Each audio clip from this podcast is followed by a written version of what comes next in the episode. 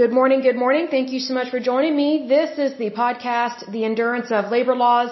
I'm your lovely host, Lesley Sullivan, and today is episode 206, and we are going to take a look at the Judiciary Act of 1789. Very important uh, in regards to the history of the United States, so very good to take a look at this. But before we dive in, let me give a big shout out to my listeners because as usual, you guys are awesome. So let me see here. A big shout out to West Virginia, Oregon, British Columbia, Pennsylvania, Texas, Virginia, New York, California, and Oklahoma. In terms of countries, the United States, the Russian Federation, Australia, Slovakia, South Africa, and Iran. Good to see all of you. Okay, so we're going to jump right into this puppy here. Um, and again, this goes back to pretty much the beginnings and the foundings of the United States. And I think it's very important that we do know about this act because there's so many things that affect our court systems these days, especially depending on who you elect to be the president because they can nominate people um, or appoint people um, to the Supreme Court. So we need to make sure that we have the right people in charge of the right leadership roles and within those responsibilities. So this is why our founding fathers they were very specific in what they did, and there was very much a reason for that. And so what we will dive into here is I just want you to take into consideration what our country would be like if we did not have um, the the Constitution of the United States, the Bill of Rights, uh, these different acts. Um, one of them being the Judiciary Act of 1789. Like, just think about if we didn't have all these things that our founding fathers and the people right after the founding fathers, um, if they did not do what they did in terms of founding this country, trying to make sure it is safe and not have a monarchy, not have tyranny, not have a super large federal government, which what's interesting is that now we do have a very large federal government and that is not what our founding fathers wanted at all because they saw um, the not so good side of having a large government because you know you have to remember that the original um, colonists um, in the United States, this would be pre-America becoming a country, um, they were predominantly from countries that had a monarchy. And so they were very much used to tyranny and suppression. And so that's why they wanted small government and they wanted the power to be with the people. Because even though there were some very tyrannical monarchies at that time, the power was always with the people, it's just that the monarchy and the powers that be were always stripping the people of their power. So this is why we have such a wonderful country in the United States. We have a wonderful constitution and we do have good laws here. Sometimes we have too many and sometimes we have too many federal agencies and our federal government has gotten way too big for its britches. So needless to say, this is why we go over some of these things because these things directly impact our labor. Because if you think about how many times have you worked somewhere where you're like, wow, I, I totally wish I could sue my employer for that. Well, here's the thing. Acts like this that go back to almost the foundings of our country help to protect your rights. And part of your rights is not only as a citizen, but your workers' rights. And so our founding fathers and the people after them wanted to make sure that we had a good court system and that you know decisions are not made just by one person, which would be a, a monarchy and a dictatorship. So you know they want to make sure that we had as much freedom as possible without it being unlawful. Does that make sense? Because it's one thing to have freedom. It's another thing to take freedom to the extreme and hurt and harm people. Like, you know, you have to protect your freedoms because it is your freedoms from God that give you sustainability within your life and also protect you. So this is why our founding fathers, they founded the United States, you know, with the mindset and, and with the words, one nation under God. Because they want to make sure that it wasn't just one person under God, it's one nation under, under God. And the reason why they said it like that was because they did not want a queen or a king.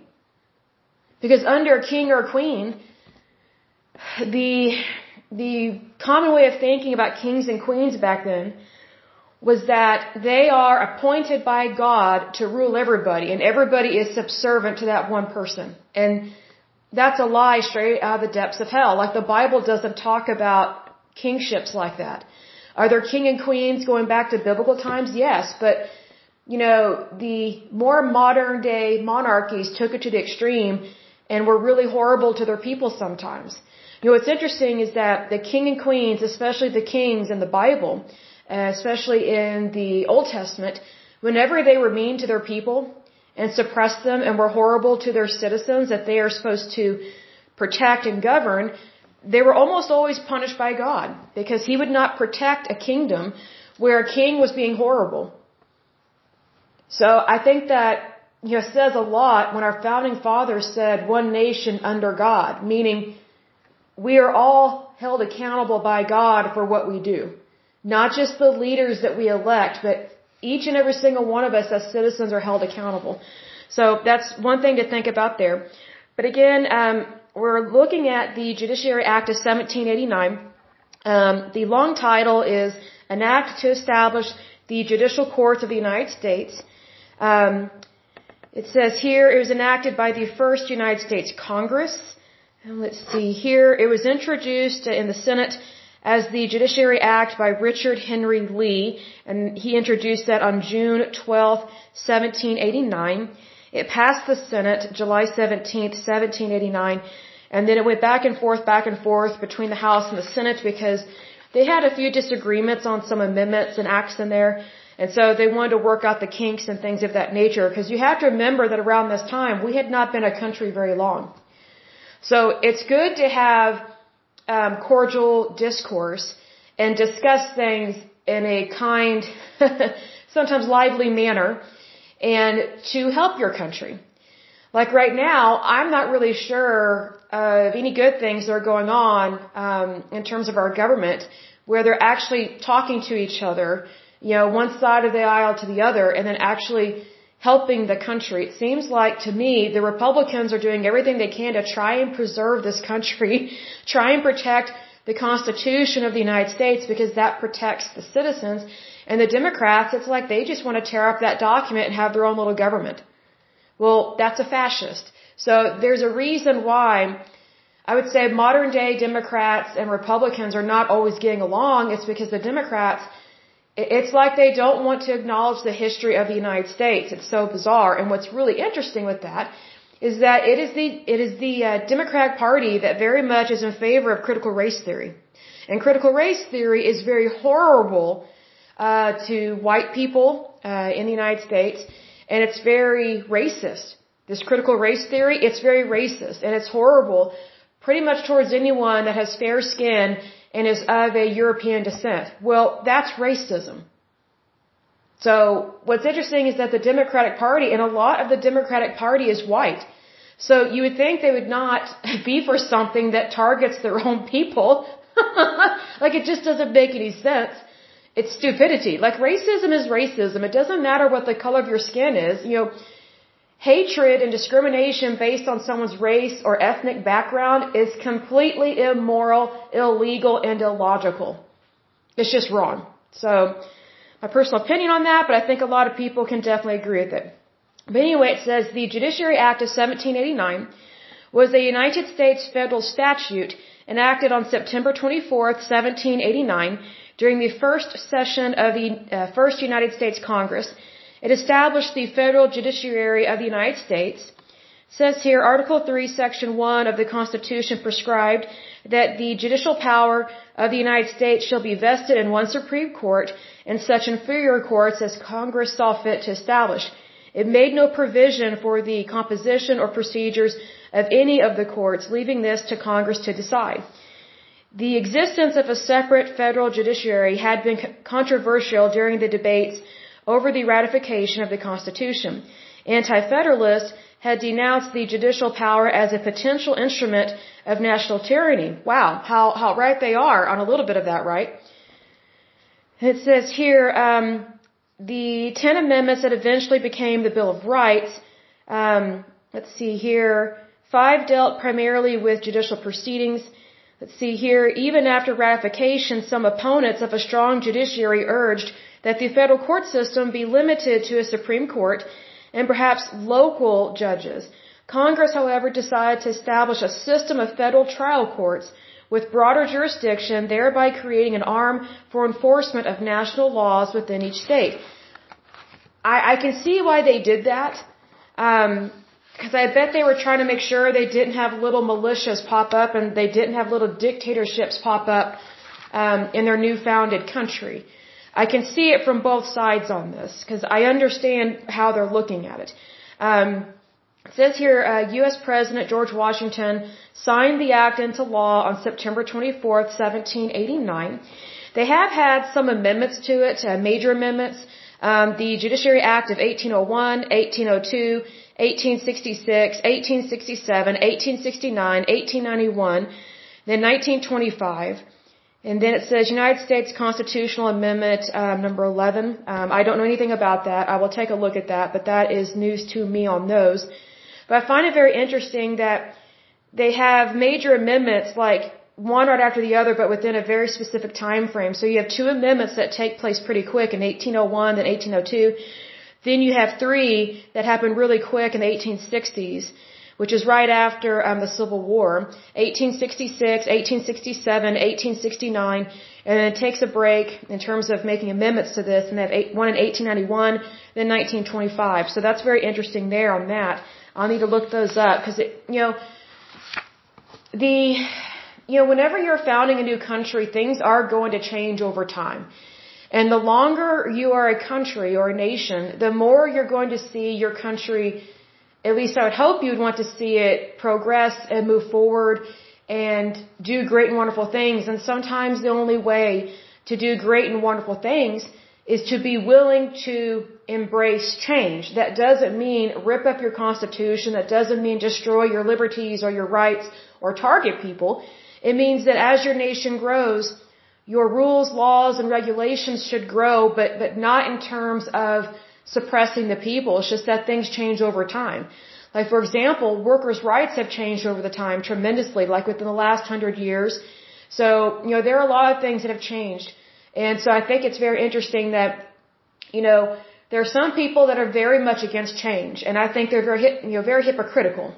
I was going to say they're hypocrites, but I'm trying to be nice.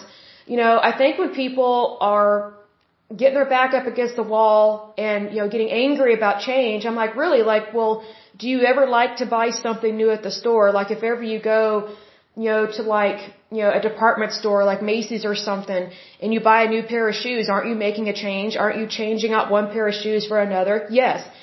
You know, do you ever want to get a new cell phone? Yes. And do you ever have to learn um, the basically the new operating system for your new cell phone. Yeah, so people actually are for excuse me, they actually are for change. Let me get drink of water. Hold on just a second.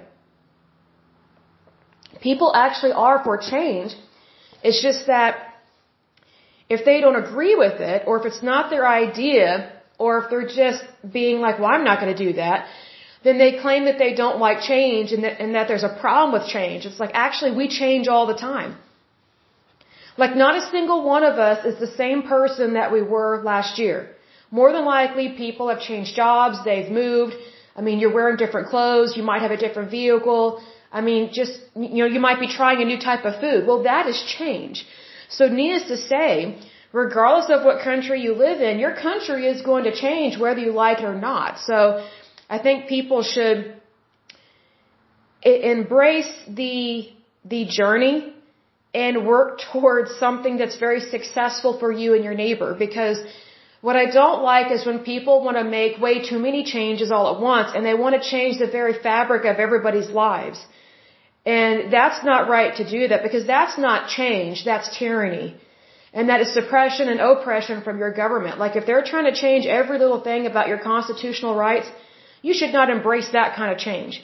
You know, it's one thing to invent something and now there's a patent on the invention that you have. And, you know, let's say, for example, the invention is like the, the cotton mill or something, or the cotton gin, whatever it's called, whatever it's called that helped um, process cotton. Well, here's the thing. Before there was that invention, it was very difficult to process cotton by hand. And this is done predominantly in the South and then Texas and Oklahoma. So whenever that invention came out that helped to process cotton, first of all, there was a patent for it. And number two, later on down the road, you know, there were rules, laws, and I say permits and legislations regarding, you know, the, the cotton industry. Like, did you know that, you know, at least here in Oklahoma, I looked this up one time. And I didn't know this, but it's actually illegal for you to plant cotton in your, on your property unless you have a permit to do so or you have some kind of license. And the reason why is because of the boll weevil and also infestation from other insects because, you know, you know, regardless of what you're growing, it brings pests because pests love food, right? Well, if you're not careful about how you're growing cotton and how you are producing it and processing it, you could actually cause a huge problem in the ecology of nature in terms of just growing cotton. So here's the thing, like back in the day, you know, we didn't have all these rules, laws, and regulations about produce, about cotton, about wheat, and flour and all this stuff. But here's the thing. As things change and as people learn about what they're doing, you know, your rules, laws, and regulations change over time based on what your country actually needs. Now, that's a two-edged sword. And here's why.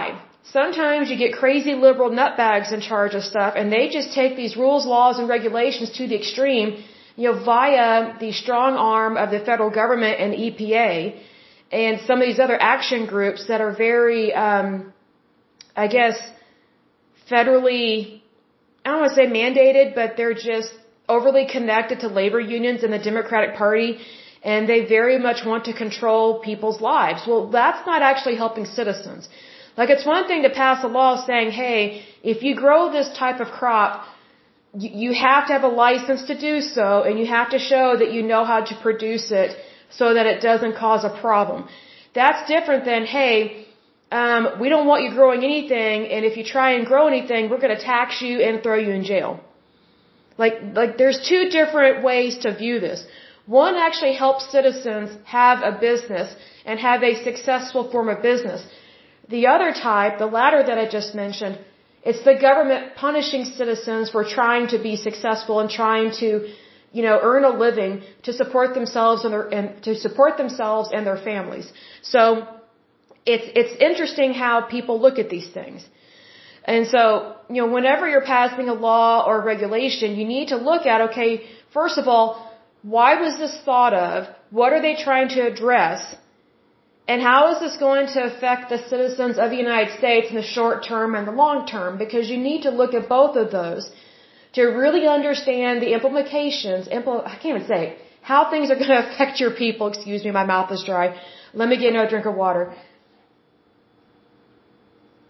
You have to look at things in such a way that it's like, okay, how is this going to affect our country in the long term and short term? And what are the consequences to these laws? Whether good, bad, or ugly, like what are the consequences? So we want to make sure that everything is on the up and up and it's not a source of punishment, but actually a source of success in protecting your citizens. So, just want to mention that. So again, uh, President George Washington signed the act into law on September 24th, 1789. A little bit about the provisions of the act itself. It says the act set the number of Supreme Court justices at six, one Chief Justice and five Associate uh, Justices. Um, the Supreme Court was given exclusive original jurisdiction over all civil actions between states or between a state and the United States, as well as over all suits and proceedings brought against ambassadors and other diplomatic personnel, and original but not exclusive jurisdiction over all other cases in which a state was a party in any cases brought by an ambassador. The court was given appellate jurisdiction over decisions of the federal circuit courts as well as decisions by state courts holding uh, invalid any statute or treaty of the United States or holding valid any state law or practice that was challenged as being inconsistent with the federal constitution, treaties, or laws, or rejecting any claim made by a party under a provision of the federal uh, constitution, treaties, or laws. So very interesting there um, in regards to the jurisdiction and how important it is about our Supreme Court justices and things of that nature. And we want to make sure that they actually care about the United States. And the way that you find out whether or not they care about the United States is you look at how they made decisions when they were like a, a lower court judge and also what kind of articles did they write going all the way back to when they were in college, like their essays, and how did they view the United States and things of that nature. You know, one example is um, one of our Supreme Court justices, I think her name is Soto uh, Sotomayor, if I'm pronouncing her name correctly.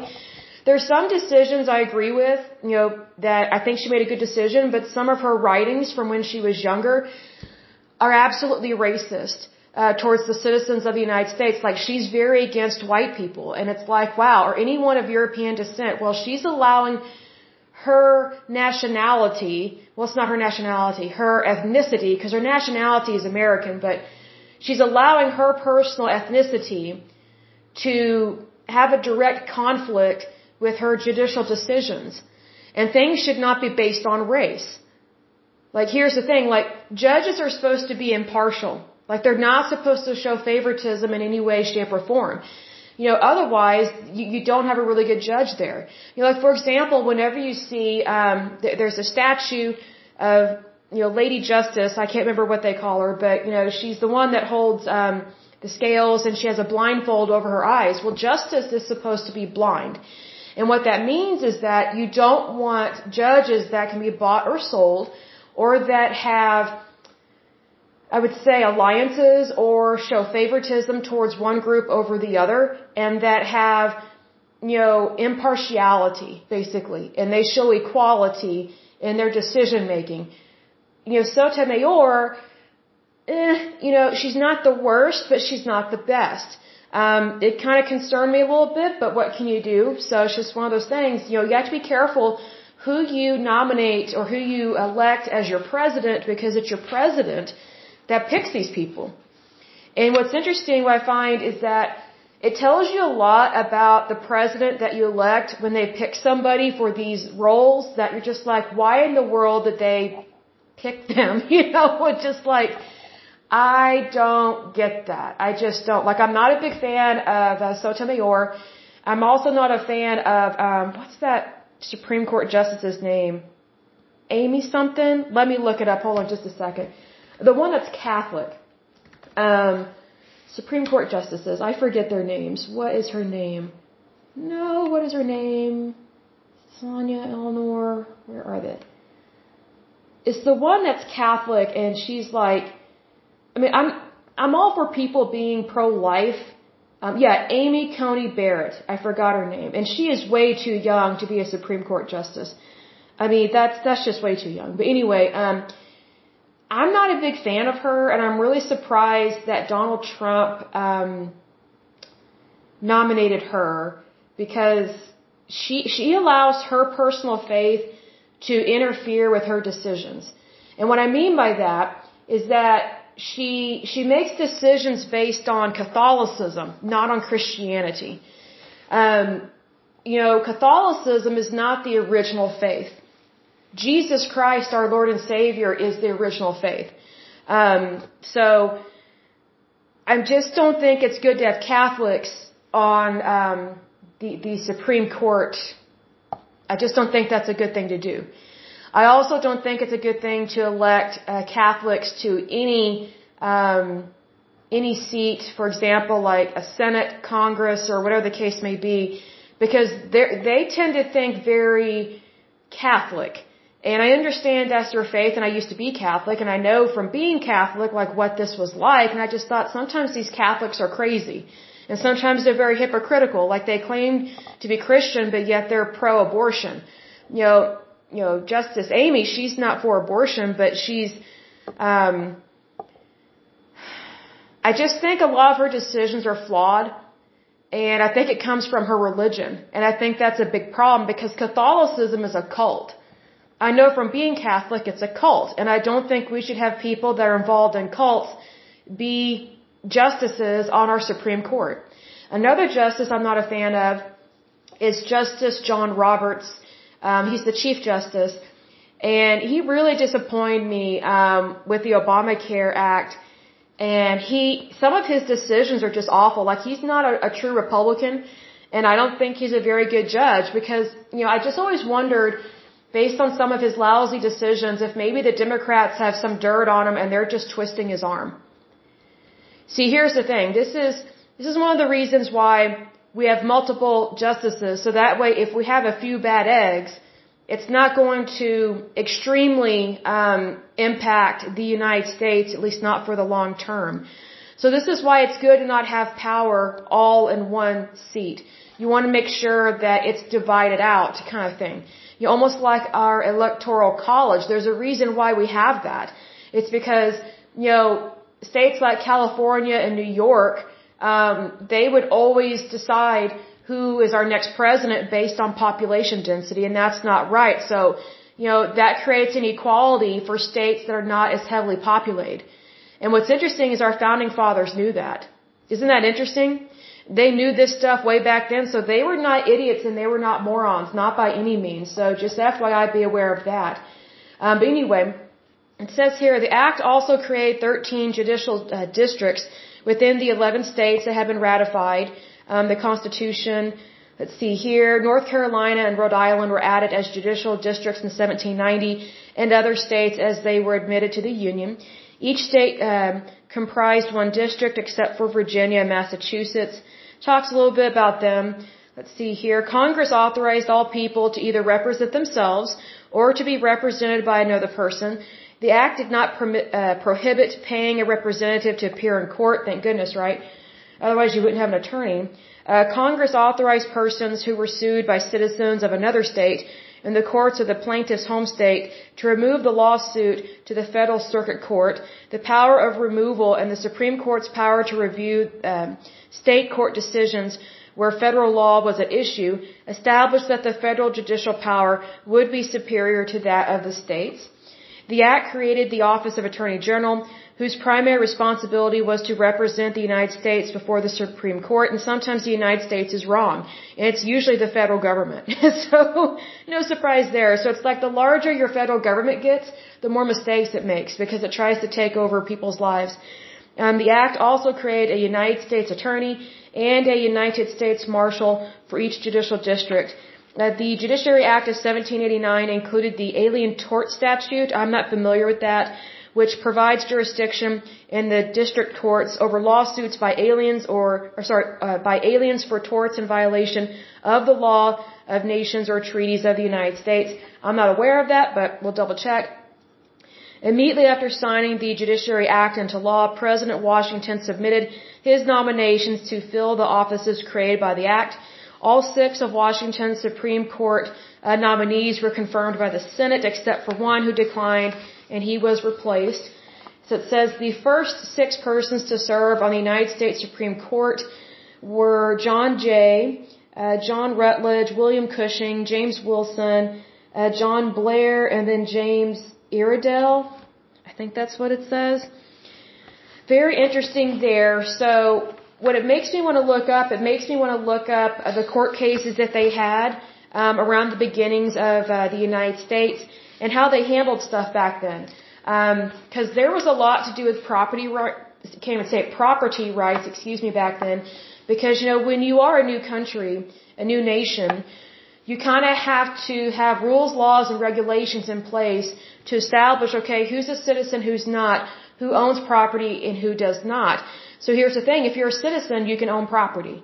And here's the thing, when you're a citizen, that means you have rights to go to court to take someone to court, but also you can be taken to court. So they wanted to make sure that everybody had equality, especially within the court system, because over in England and these monarchies, I mean, if you were a peasant, you had no say. You you were just out of luck. You didn't have representation. You were treated like garbage. I mean, you were a subservient second or third class citizen. In the United States, no one was a second or third class citizen. Everybody was equal. If you were a citizen, there was equality. That's just how it was and that's how it is. And what I find very interesting is that there's so many ignorant people, especially um, people in college these days. Um, they think that you know when the United States was founded, it was founded um, via colonialism, and that it was very um, racist, and that it was um, how to describe this. It was basically trying to limit people's um, freedoms and suppressing people and making trying to make sure that people don't have rights. Well, that is just the opposite of what happened. So I really wish more people would read the history of the United States. Not what they think it is, but what it actually is. And so here's the thing. What a lot of people don't know, or they're not being taught, especially our, our younger people, is that they're not being taught that the original citizens of the United States they actually had to forfeit their citizenship from any other country that they were a part of, which was uh, which was predominantly the United Kingdom. So, you know, there were many people that immigrated over here that were known as, I guess, knights or ladies, or they were known as being part of the gentry. And, you know, they gave up, you know, being a bureaucrat or an aristocrat. They, they gave all that up to be in the United States and to be just a regular, average, uh, average, everyday citizen. So here's the thing, like we did not have the gentry here from the moment the United States was created. The gentry was here prior to that because Britain was the one that established the original 13 colonies. But the colonists that were here were not seen as equals to the citizens back in um, Great Britain. See, that, that's the, that's how monarchies are. They pick favorites within certain types of citizenship. So under a monarchy, you have different forms of citizenship based on whether or not your king or queen likes you or whether or not they want to get rid of you. Just look at what King Henry VIII did. How many people um, he had murdered and killed, including some of the women he was married to. Like he beheaded, or he had, um, is it Anne of Boleyn? She was his wife. She was Queen of England. He had her beheaded. I mean, just think about that. So, you know, here's the thing. Um, the people that lived here in the 13 colonies were very much aware of how horrible and awful a monarchy is because they had seen king after king, queen after queen that had been really horrible to citizens. You know, or, well, they weren't even considered citizens. They were considered subjects. So you're not a citizen when you have a monarchy.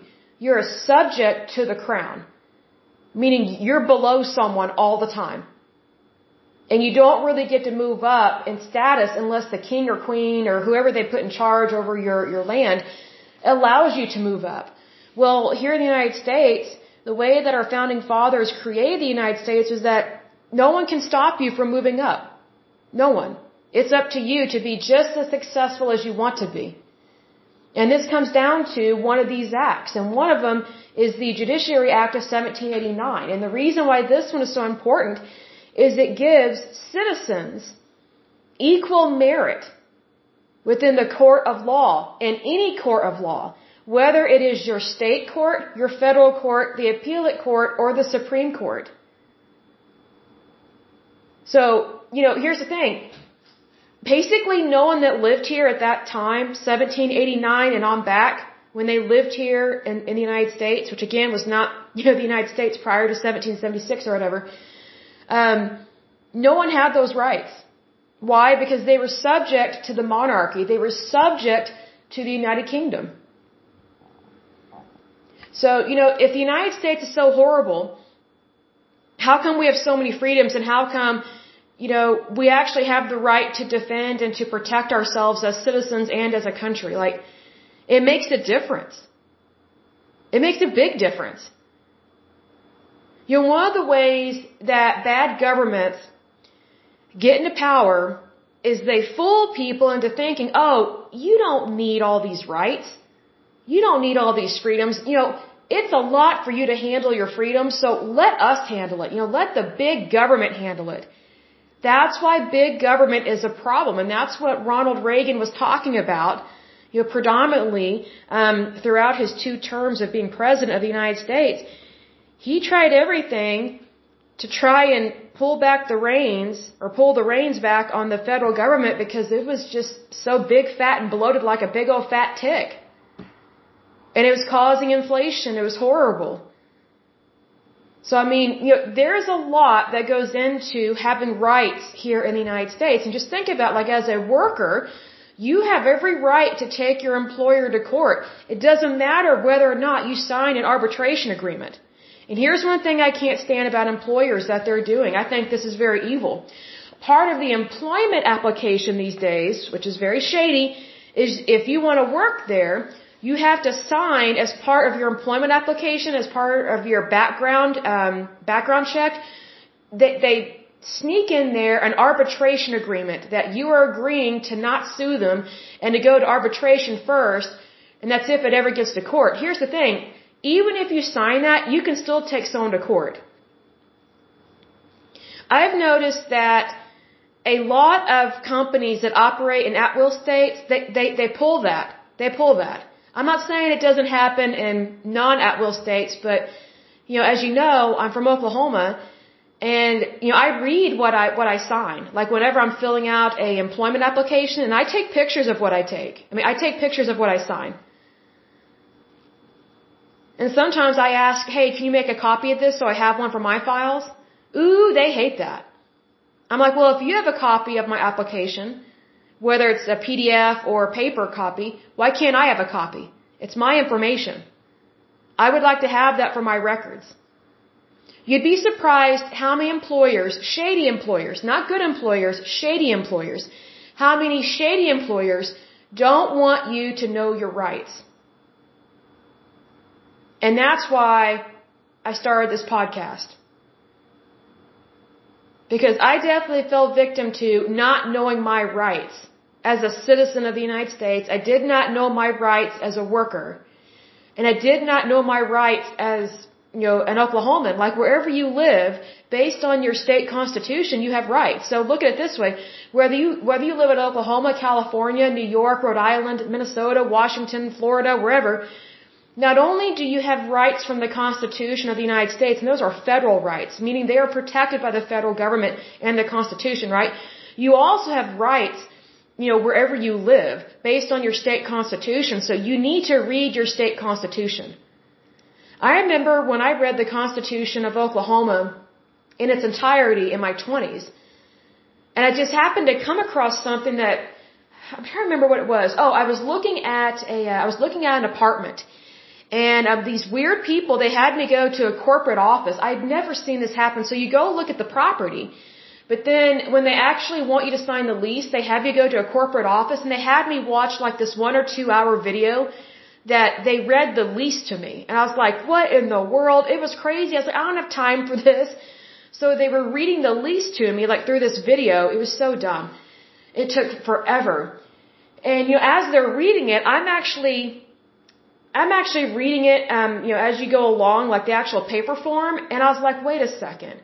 Some of this does not sound right because, you know, you, you have the Landlord Tenant Act here in the state of Oklahoma, and a lot of states have that, but not all of them are written very well.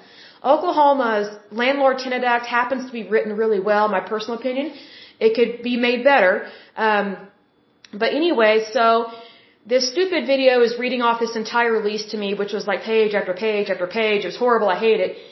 And um, I was like, you know, I kind of feel like I need to reread the Landlord Tenant Act based on what these people are saying because there's something shady in this lease. And then I was like, you know what? I need to read the Constitution of Oklahoma. Like, what are the states' rights here? And I, I reread the Constitution of the United States and then I read the Constitution of Oklahoma in its entirety. And I was like, wow, I am not doing business with these people. There was something that was so shady about their contract. I was like, you know what? Because they're putting a lot of pressure on you as you're about to sign this lease. It, it just kind of felt like being at a used car dealership. And, you know, what's interesting is that I kind of felt like they were making me watch this video to break me down. So that way I would be so mentally exhausted that I wouldn't be paying attention to what I'm signing because it was exhausting. It was mentally and kind of emotionally draining to be listening to all this. And I was just like, you know what? I I don't think I want the apartment. I'm not going to sign this. And they got angry at me. They were mad. They're like, you know, we spent a lot of time on you. You know, we had you watch our video. I said, yeah, and I didn't enjoy it. Um, I could have easily read this at home. I was like, no landlord or apartment complex has ever had me sit down and watch a two hour video about their lease and they get angry at me when I'm like, you know what, I don't think this is for me. So I mean, it just kind of felt like a shakedown is what it felt like. It felt like how you know that the um, it's kind of like what the police do when they take you in for questioning. It's like they don't start questioning you sometimes right away. They make you wait and wait, so it builds up nervousness. It, it builds up anxiety in you, so then it, it makes you nervous when talking to the police and then if you then if you slip up in what you say oh you're a liar you're the suspect and it's like no actually i'm just nervous you know it's just like i've seen this in videos and it's like you know what don't ever go to a police department and give a statement without an attorney ever Because they, you know, the, the police, they have tactics, and I don't agree with this. They know how to break people. They treat citizens like they're, I, don't, I don't know, like enemies of the state.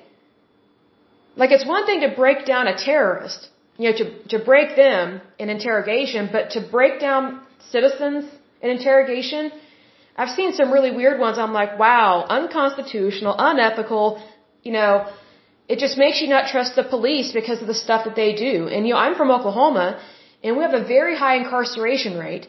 And we've actually had some people that have been unlawfully imprisoned. And it's like, you have to be careful. You know, normally, you know, I remember back in the day, I've said this before, I always thought it was odd when someone had their attorney or a attorney in their phone, like on speed dial, just in case something ever happens. I was like, well, what kind of lifestyle are you living that you have to have that? Here's the thing. You can have a perfectly normal lifestyle and be targeted by the police or be in the wrong place at the wrong time or whatever and it just looks bad for you, but you didn't actually do anything wrong, but yet the police won't believe you, or they choose not to believe you, or they make stuff up, make stuff up about you, excuse me. Um, let me get a drink of water, hold on just a moment. So in those instances, it's very important to have an attorney on your side. Because attorneys, they're very much aware of the, tax- the tactics, excuse me, of the police. So one thing that, you know, I've learned from, you know, different videos and things like this, and you know some of the scandals that we've had in Oklahoma and other places within the Bible Belt is that you know sometimes what the police do is they sit you in a room, make you wait hours, hours, and then they make it seem like you you can't leave the room and you can't leave the police department when you can. If you're not under arrest, you can leave at any time. You don't have to talk to them. You don't have to sit there and take it. You don't have to sit there and take it. You don't have to sit there and talk to them, nothing, or be be bullied, nothing.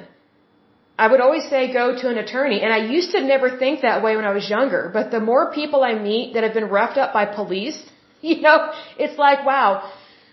You know, there's a, you know, there's a reason why our founding fathers set up these courts the way they did.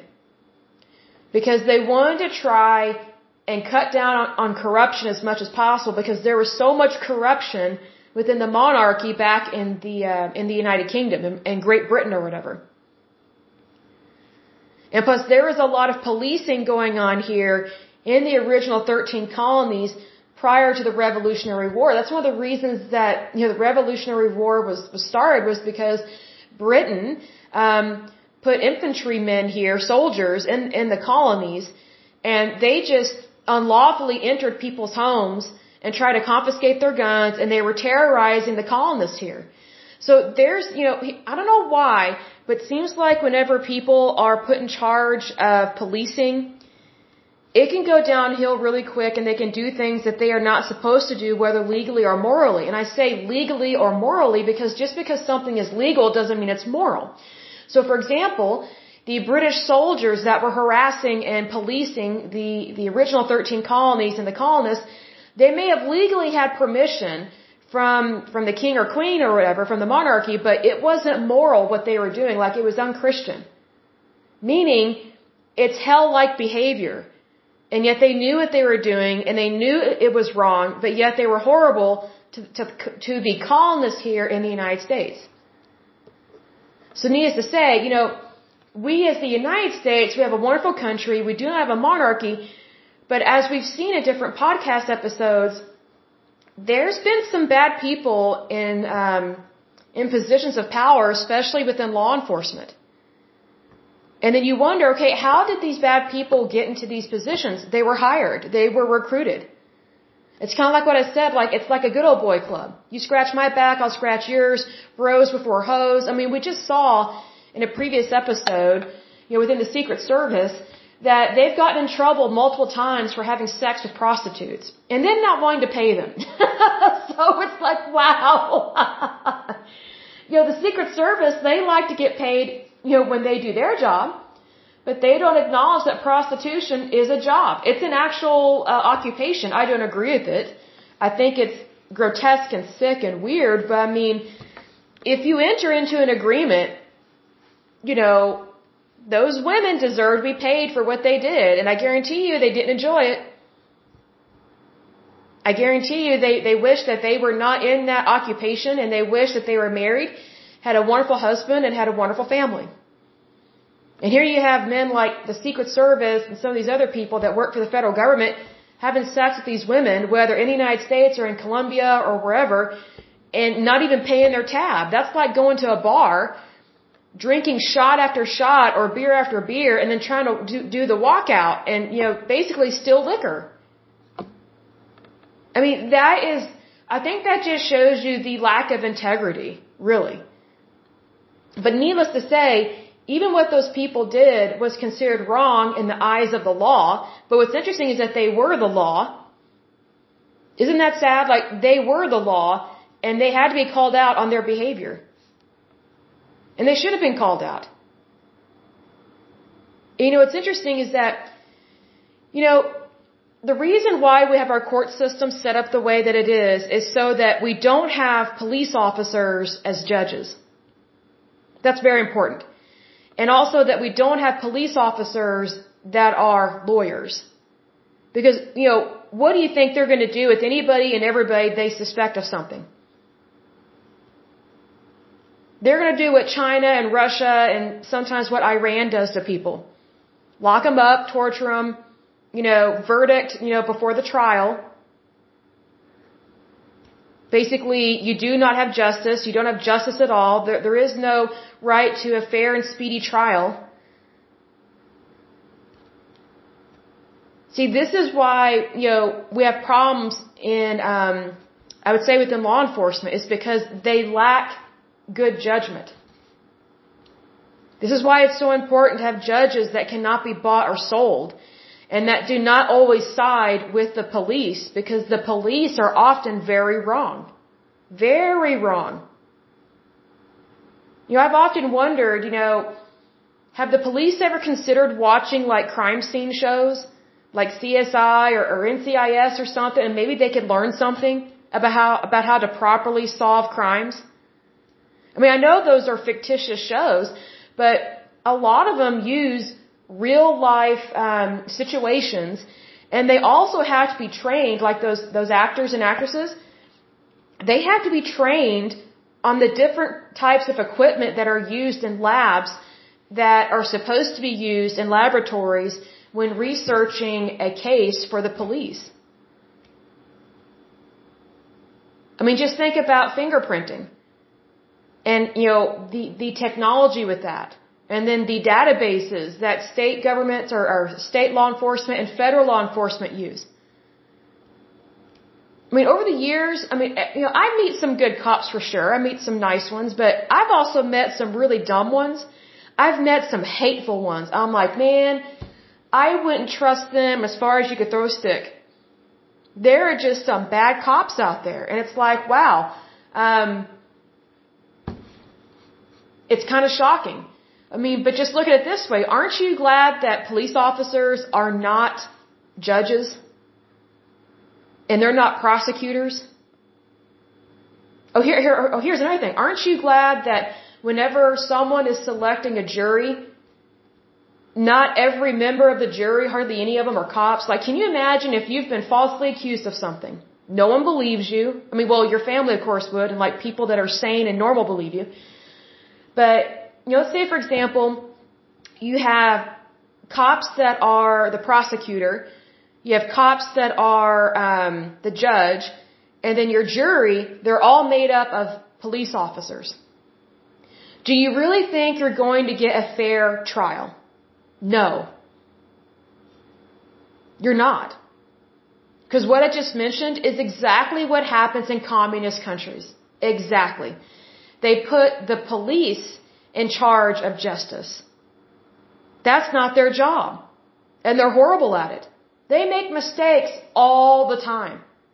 So this is why our founding fathers and, and those that came after our founding fathers, this is why they, they have the Judiciary Act of 1789 and why they set up our court system the way they did. They wanted to eliminate as much as possible any type of tyranny or favoritism, and they did not want policing at all. But they especially did not want policing from the bench. That's why they have this act. Because they knew that if you put any type of law enforcement in charge of your judges, your juries, and things of that nature, basically everybody's going to end up in jail. And you won't have a fair trial. I mean, you just like, everybody, even if someone is guilty of a crime, they have a right to a fair trial because you have rights. And you would think that all judges would know that. But see, here's the thing, not all judges know that because not all attorneys agree with that. And see, here's the thing, every single judge at one point in time, at least in the United States, was an attorney. I can't think of a single judge that was just made a judge and they didn't go to law school.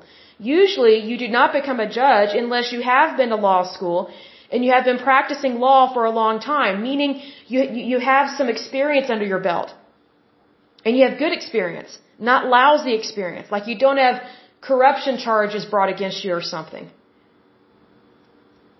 Like it's very disappointing whenever there is a, a case where a judge has corruption charges brought against them because they've been doing some really bad stuff. But here's the thing, they deserve to be called out on that. And what I always say is like, okay, I bet those corruption charges are nothing new. Like they had a character flaw long before the, the charges were brought against them. That's my personal opinion because they probably had been making the same mistake willingly and knowingly for a long time before they actually got caught. We've had some issues like that here in Oklahoma. It's very disappointing, but it's like, okay, at least they got caught so we can get somebody better in office or we, we can have somebody that is um, more Christian, actually believes in the law of the land, and actually believes in, in protecting and defending the innocent. I mean, it's just, that's just how I view it.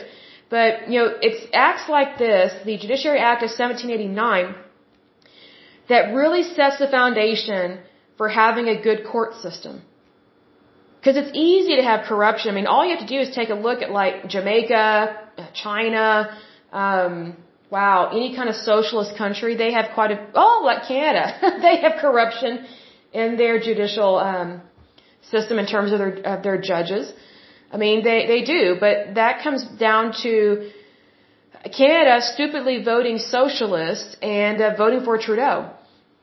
Like they have no one to blame for themselves. I mean, they, they have no one to blame but themselves, excuse me, for that. So it's like, okay, you know, you keep crying wolf, but you keep letting the wolf in the pasture where the sheep are. That's why you have those problems, Canada. Stop electing bad people. It's just how it is. But I will go ahead and end this podcast. Um, but as usual, until next time, I pray that you're happy, healthy, and whole that you have a wonderful day and a wonderful week. Thank you so much. God bless and bye bye.